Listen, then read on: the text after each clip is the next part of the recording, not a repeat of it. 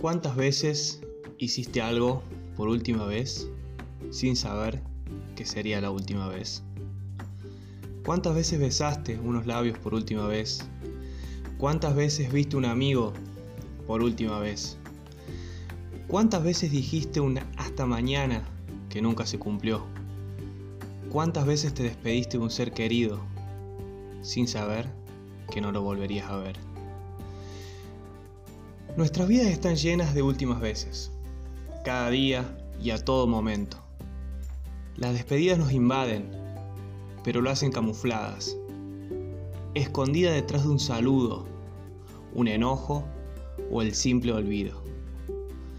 Las despedidas son inteligentes y saben que si estuviéramos al tanto de que esa es la última vez, nos costaría mucho más adiós. Buenos, buenas, buenas, buenas. Bienvenidos todos a este, a este segundo episodio de, Cazador de Sueños, de, este podcast que, estoy haciendo. y nada, puse esta introducción eh, de un pequeño texto que escribí al salir luego de caminar unas cuadras eh, de mi último día de, trabajo. Después de haber renunciado, eh, iba pensando en eso. En cuántas veces hacemos algo por última vez sin saber qué es o qué sería la última vez.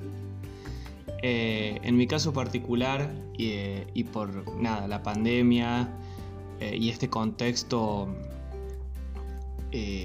mundial ¿no? que, nos, que nos rodea a todos. Eh, mi último día de trabajo, no, no supe, no supe cuándo fue mi último día de trabajo, o que, mejor dicho, no supe que esa última vez que salía de mi trabajo sería la última.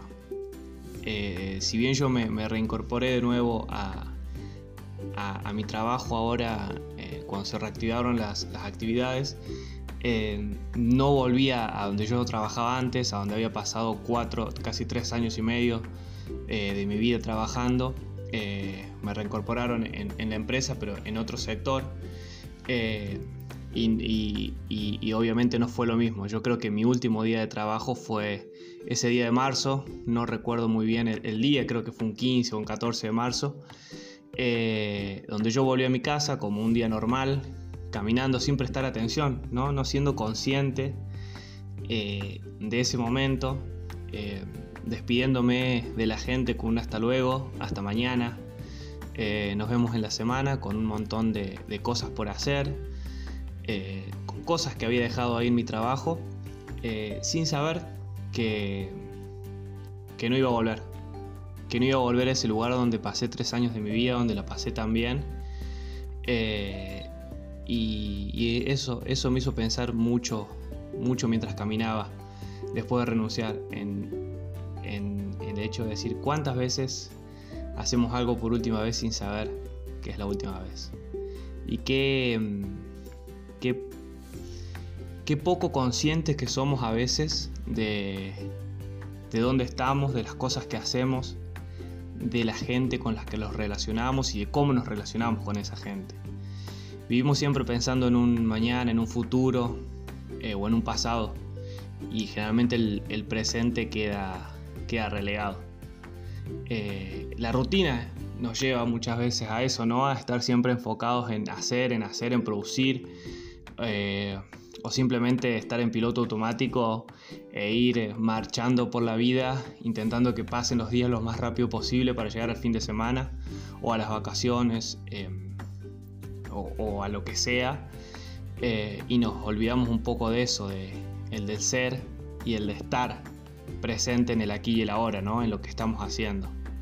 Así que quería empezar con ese pequeño texto y esta pequeña introducción em, en este capítulo eh, para hablar más concretamente esto de renunciar a tu trabajo en medio de una crisis económica es una crisis que ni siquiera es a nivel regional, local, país, Sudamérica, que estamos muy acostumbrados a que, a que nos pase esto, sino es una crisis a nivel mundial y una reestructuración eh, social a nivel mundial.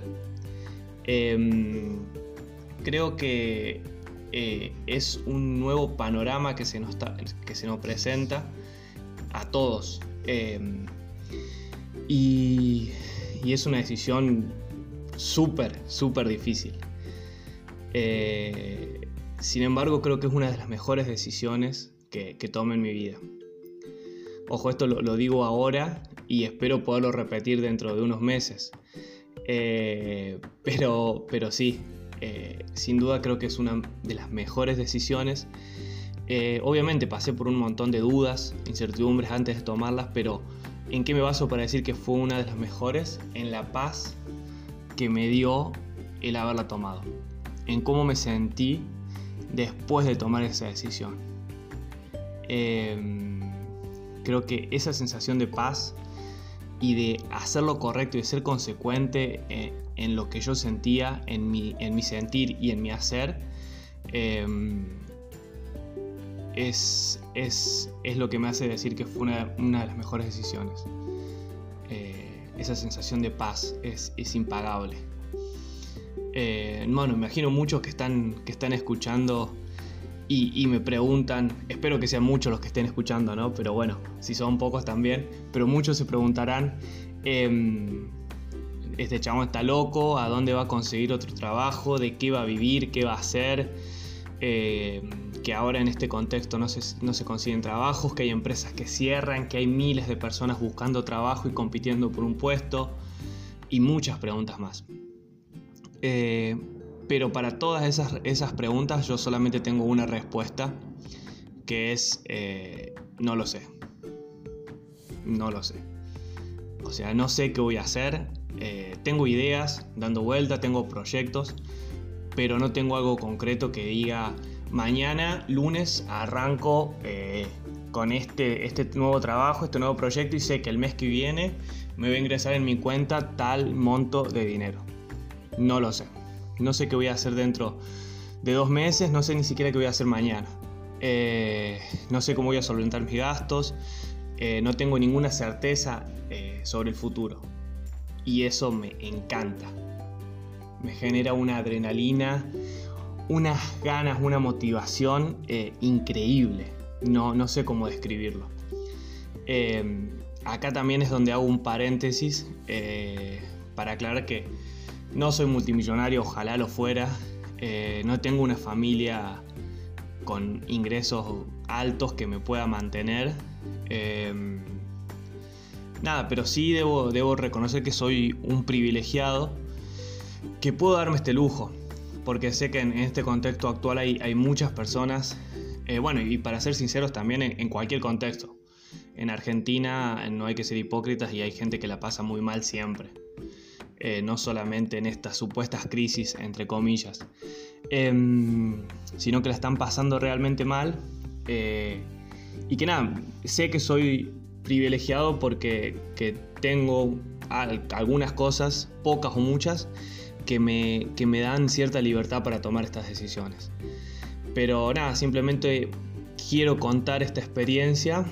Eh, y nada, por si alguien que está en una situación similar eh, le sirve, pero, pero sé que no es, no es un modelo a seguir porque hay gente que tiene responsabilidades de verdad, que tiene familia, hijos que mantener y que por más que lo deseen o lo quieran realizar, eh, no se podrían dar este lujo. Em, yo creo que estoy en una etapa de mi vida donde ya terminé una carrera universitaria hace un par de años, eh, una carrera que bueno, no ejerzo, pero, pero sí eh, haberla terminado me da ya como un, una especie de, de tachar en el checklist eh, algo que, quería hacer, que tenía pendiente por mí, por mi familia también, eso no hay que negarlo, ¿no? El, condicionante de los deseos de la familia y el de, el de haberme apoyado para comenzar esa carrera eh, está. Entonces, el cumplir con ellos y conmigo también, el haberlo ya concluido es, es, es algo que me saca un peso de encima. Em, también al momento de tomar la decisión, eh, yo tengo o pensé en unos pequeños ahorros que tenía que tengo como para tener una cierta tranquilidad económica eh, por unos meses, eh, que es lo que me permitiría empezar un nuevo proyecto o repensar qué es lo que quiero hacer en, mi vida. Y también tengo una familia que, como dije antes, si bien no es millonaria, sé que en el peor de los casos yo podría volver a ese, hogar familiar de origen y tener un techo, una cama y un plato de comida en la mesa todos los días. Em, si bien es algo a lo que, que, me gustaría tener que recurrir, eh, sé que está y eso también me da mucha, mucha tranquilidad. Eh, por otro lado, en este momento de mi vida no tengo que pagar alquiler, no estoy atado a deudas, no tengo deudas ni con tarjetas de crédito, ni con préstamos, no tengo deudas de ningún tipo. No tengo ningún familiar a cargo, no tengo hijos. Em, entonces, a estos, en, estos ítems son los que yo digo que soy un privilegiado de la vida y agradezco em, estar en esta posición que me permite tomar esta decisión. Eh, digamos, no soy un, ignorante de, mi realidad y la realidad del resto de las personas, sino que, me doy cuenta de esto y agradezco. Y gracias a esta posición me permite tomar la decisión que, que tomé. Eh, eh, entonces todo este panorama que yo, que yo veía, eh, que se presentaba ante mis ojos, hizo que me empezara a preguntar, ¿no? ¿Por qué no? esta pregunta de, bueno, si no lo hago ahora, que tengo 28 años, que cumplir 29, que soy joven, que tengo ganas, ¿cuándo lo voy a hacer? ¿Y, ¿Y, a qué le tengo miedo? O sea, realmente, ¿qué es eso, eso que me hace dudar tanto o que me hace tener tanto miedo de tomar la decisión? Em, es cierto que, la sensación esta de, tener un trabajo fijo y que nos garantiza unos ingresos determinados que ya sabemos de antemano cuáles son todos los meses, eh, nos transmite una cierta sensación de seguridad eh, que nos deja tranquilos eh, y nos hace pensar que, estamos seguros, por lo menos económicamente, ¿no? Eh, pero si pensamos esto un poquito más en, detalle, esa sensación es bastante ficticia. Porque, bueno, en el caso que trabajemos para, una empresa o, bueno, también para el Estado, la empresa puede, puede fundirse, puede cerrar, como, ocurrió durante mucho durante esta pandemia, de negocios, emprendimientos, eh, y distintos rubros que se vieron más afectados, que, tuvieron que cerrar, despedir empleados, de gente que se quedó en la calle.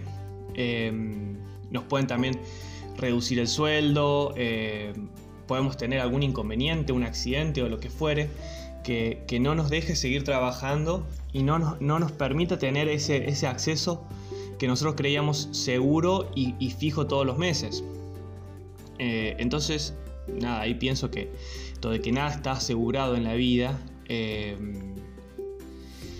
y nada, esto en, este, en esta situación con el bendito COVID eh, dando vueltas por el mundo, creo que es lo que más nos enseñó, ¿no? Que, nada es seguro en esta vida.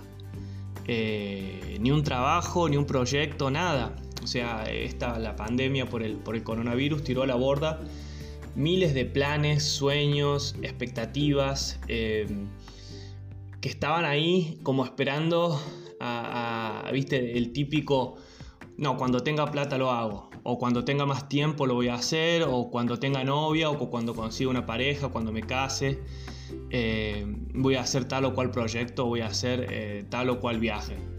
Eh, el coronavirus en ese sentido como que nos cacheteó a todos y nos dijo, ustedes no tienen nada, nada seguro en esta vida, y ese viaje que tanto querías hacer y para el que tanto habías ahorrado, no lo vas a hacer y no sabes cuándo lo vas a hacer. Em, ese negocio que, invertiste tanta plata para, iniciarlo, lo tuviste que cerrar al mes porque no podías trabajar. Eh, y así mucho, muchas, muchas cosas. Entonces, creo que una de las enseñanzas más grandes que nos, que nos deja, si, si la sabemos ver, es eh, este, esta, esta, pandemia mundial es que nada es seguro en la vida. Y, mucho menos un trabajo o una supuesta seguridad financiera o económica que viene, vendría atada a ese trabajo.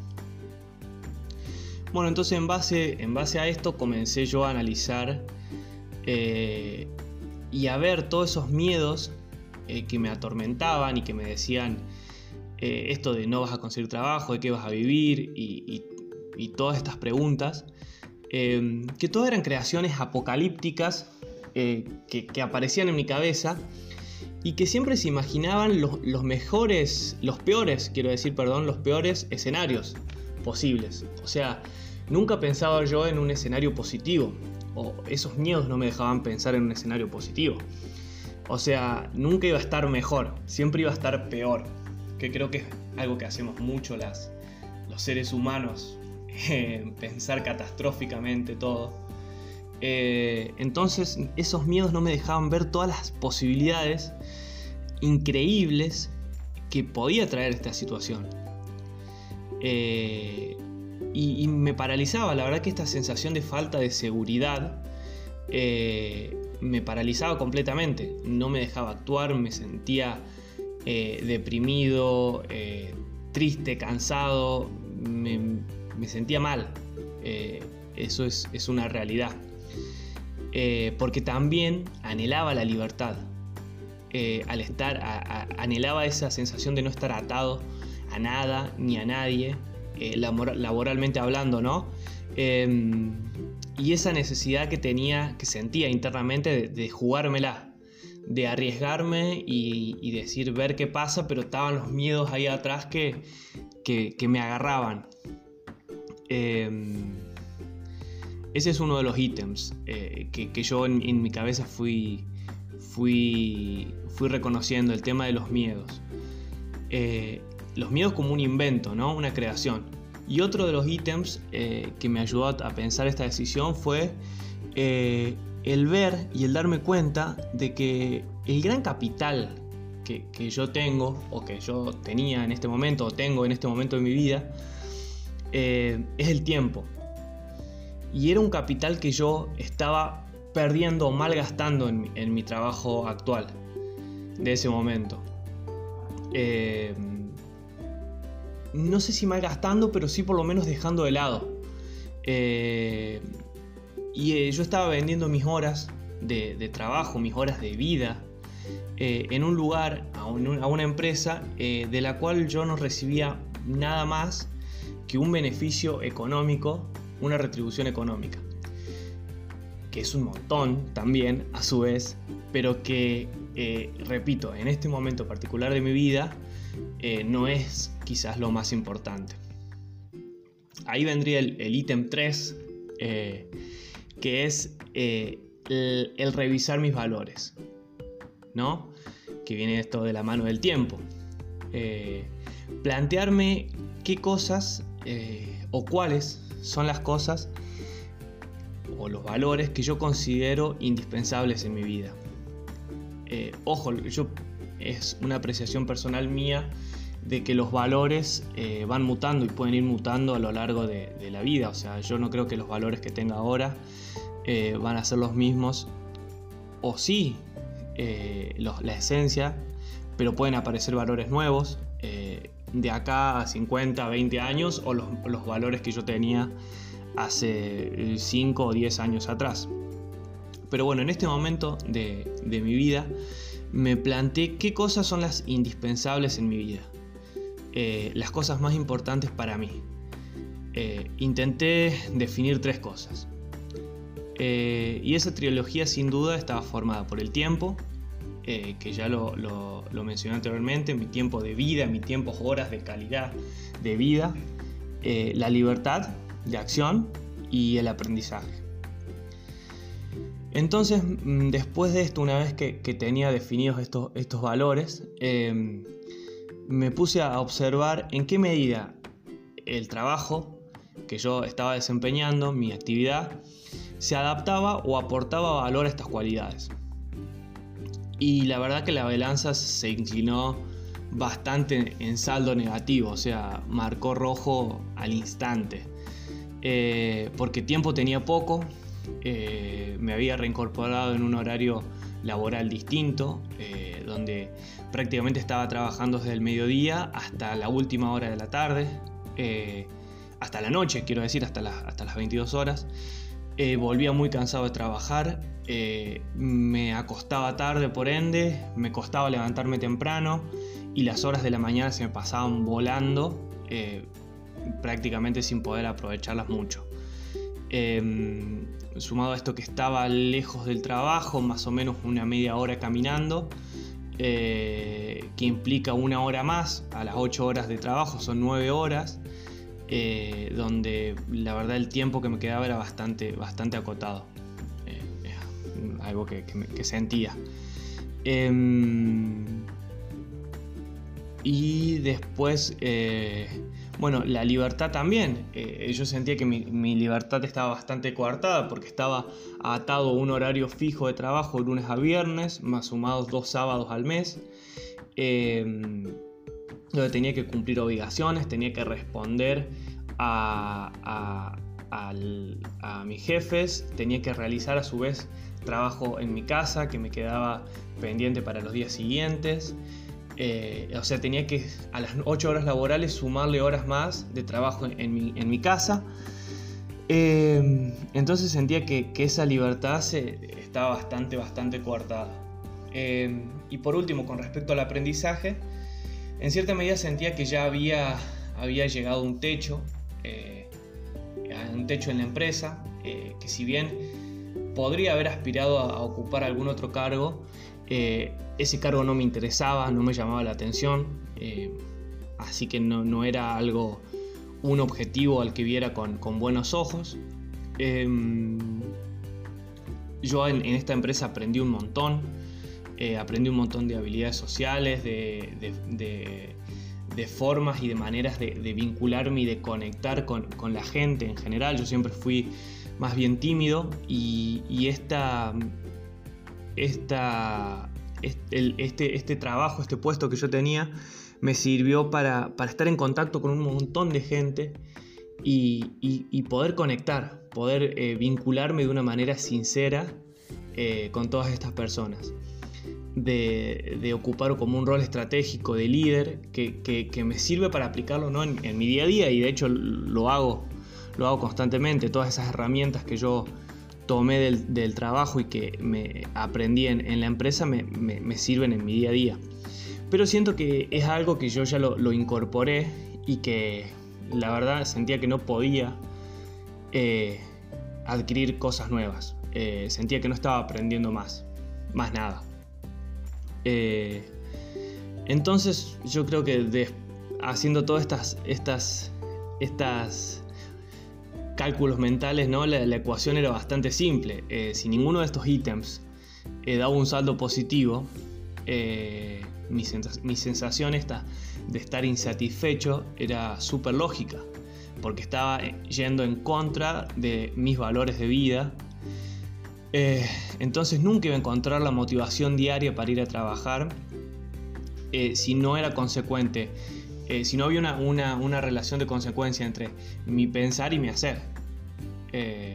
no había mucha vuelta que darle. Me iba a seguir sintiendo sin ganas de ir a trabajar, esperando el fin de semana desde el día o lunes, esperando que pasen las horas lo más rápido posible. Eh, no quiero exagerar y decir que, padecía mis horas de trabajo que, o que era algo insoportable, porque no era así, pero sí realmente no tenía ganas de estar en ese lugar, no tenía ganas de, dedicarle mi tiempo, mis energías, mis ganas. Y, bueno, era algo súper lógico, porque estaba yendo en contra de, mis valores y de, mis valores de vida. Estaba yendo en contra de lo que yo consideraba importante y fundamental en este momento en esta etapa de, mi vida adulta. Igual ahora como que parece súper fácil y, lógico, ¿no? Después de teorizarlo un poquito, eh, pero en el momento me costó un montón la decisión. Eh, para serle sincero, cuesta y costó sacarme este chip de la supuesta seguridad que brinda un trabajo fijo, de estar en blanco, de los aportes, de la obra social. Em, pero es nada, por todas cosas que tenemos y que nos inculca la sociedad, la familia, el entorno, el afuera. Em, Y es algo que, bueno, que tuve que trabajar bastante en, terapia y en, conmigo mismo, en mi cabeza, para, para nada, que, darme cuenta que yo lo que buscaba un poco cuando, cuando consultaba a mis amigos o, a, mi psicóloga esta decisión era, era la aprobación externa.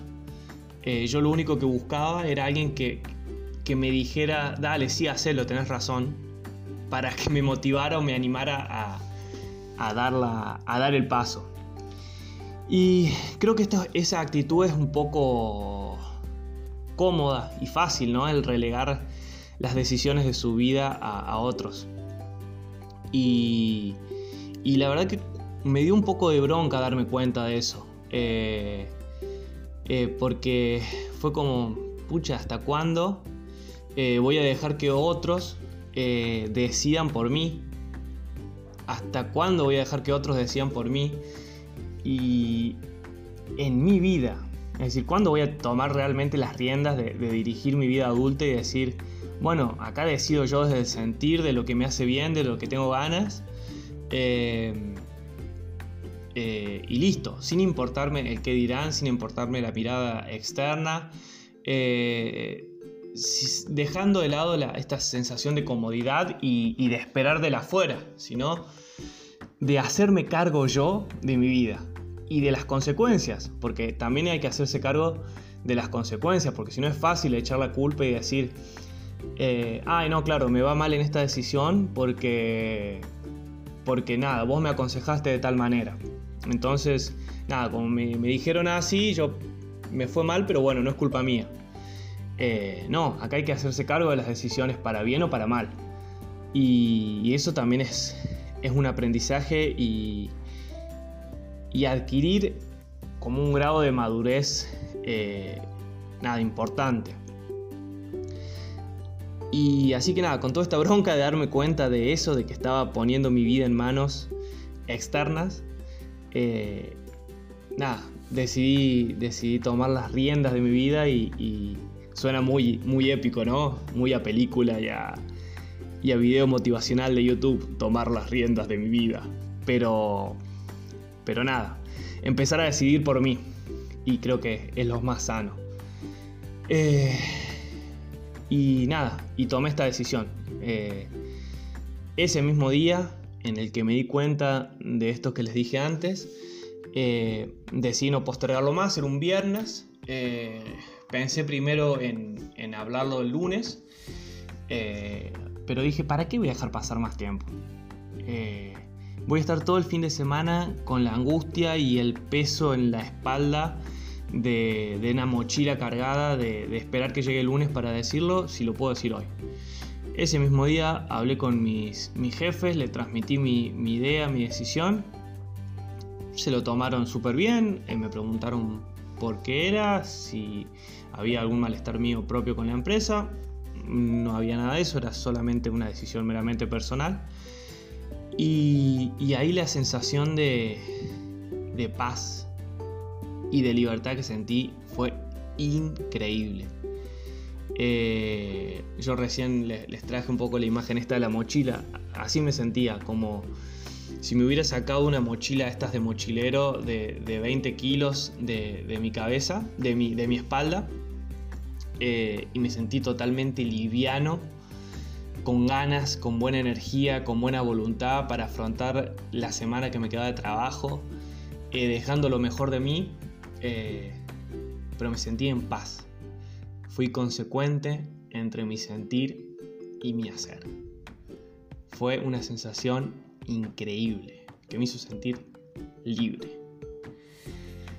Y ahí es donde yo pienso también un poco en, en esto de, de tener que hacer lugar en la vida, ¿no? De, tener que, hacer espacio para que ingresen nuevas cosas. Eh, generar esta sensación de vacío, de, romper la burbuja, la zona de confort y arriesgarse un poco para que todo lo nuevo entre y, nos sorprenda. Porque si tenemos toda nuestra vida diagramada y programada y ocupada con actividades y con cosas pasa lo, igual con, los objetos, ¿no? Si, acaparamos cosas, eh, ropa y libros y electrodomésticos, no sé, mil cosas, no tenemos lugar. No tenemos lugar eh, físico y tampoco energético eh, para que ingresen nuevas cosas en la vida. No tenemos lugar para, para que lo nuevo llegue y nos sorprenda. Eh, entonces ahí yo creo que para seguir aprendiendo cosas nuevas en la vida, para poder conocer nuevas personas, para poder tomar iniciativa en nuevos proyectos, debemos aprender también a vivir plenamente en la incertidumbre, en, el, en la no seguridad, en el, en el, no saber qué va a pasar y qué puede pasar eh, mañana para ser así como muy extremos, ¿no? Eh, el mes que viene o el año que viene. Eh, y, ahora como, bueno, para terminar un poco eh, y, cerrar la idea y el, capítulo, les quería dejar una, frase que, que no recuerdo si, si, esta semana la leí o la, o la escuché en un video o en un podcast. Em, pero, pero bueno, la anoté en ese momento para que no se me olvide y ahora se las quiero dejar. Y la frase dice, eh, querer atraer lo que quieres en lugar de escapar de lo que temes. Me pareció muy, muy buena. Es decir, eso es lo que, lo que hay que empezar a hacer o a pensar, ¿no? En, en ir hacia donde queremos y no resguardarnos por el miedo a aquello que tememos.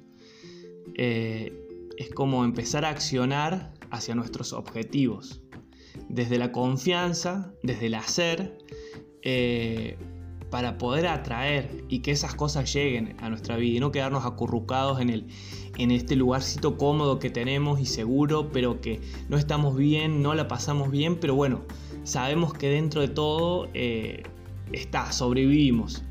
En cualquier aspecto lo digo, ¿no? De la vida creo que es aplicable a cualquier aspecto. Eh, sino en, el arriesgarnos, en saltar a la cancha y decir, tengo ese objetivo y voy a ir por eso. No me voy a quedar en mis miedos, en las sombras, eh, ahí acobachado a que ese objetivo llegue solo y me sorprenda solo. Hay que ir por los objetivos. Y siempre, esto también eh, lo había tomado de algo que leí, tomando decisiones desde el amor, desde el amor propio, desde el amor que tenemos hacia uno, desde esto de decir me siento mal, no puedo seguir así, tengo que ir a hacer o decir aquello que me haga bien. Tengo que ser esta palabra que repetí tanto eh, a lo largo de este capítulo, consecuente. Tengo que ser sincero conmigo, no me tengo que traicionar, ahí es donde voy en estas decisiones desde el amor y no desde el miedo. No tomar decisiones en, base a que me voy a quedar sin trabajo, en base a que mi novia me va a dejar, en base a que dónde voy a conseguir otra chica, a dónde voy a o chico, a dónde voy a conseguir plata. Eh, no, no, en base decisiones, en base al amor y no al miedo. Eh, bueno, con eso, con eso quería despedirme dejarlo para, que, lo, para que lo piensen eh, saludarlos a todos, agradecerles por, por, estar ahí atrás, por escucharme. Y, nada, espero reencontrarnos, eh, que nos reencontremos pronto en el, en el, próximo, en el próximo capítulo. Muchas gracias a todos y todas.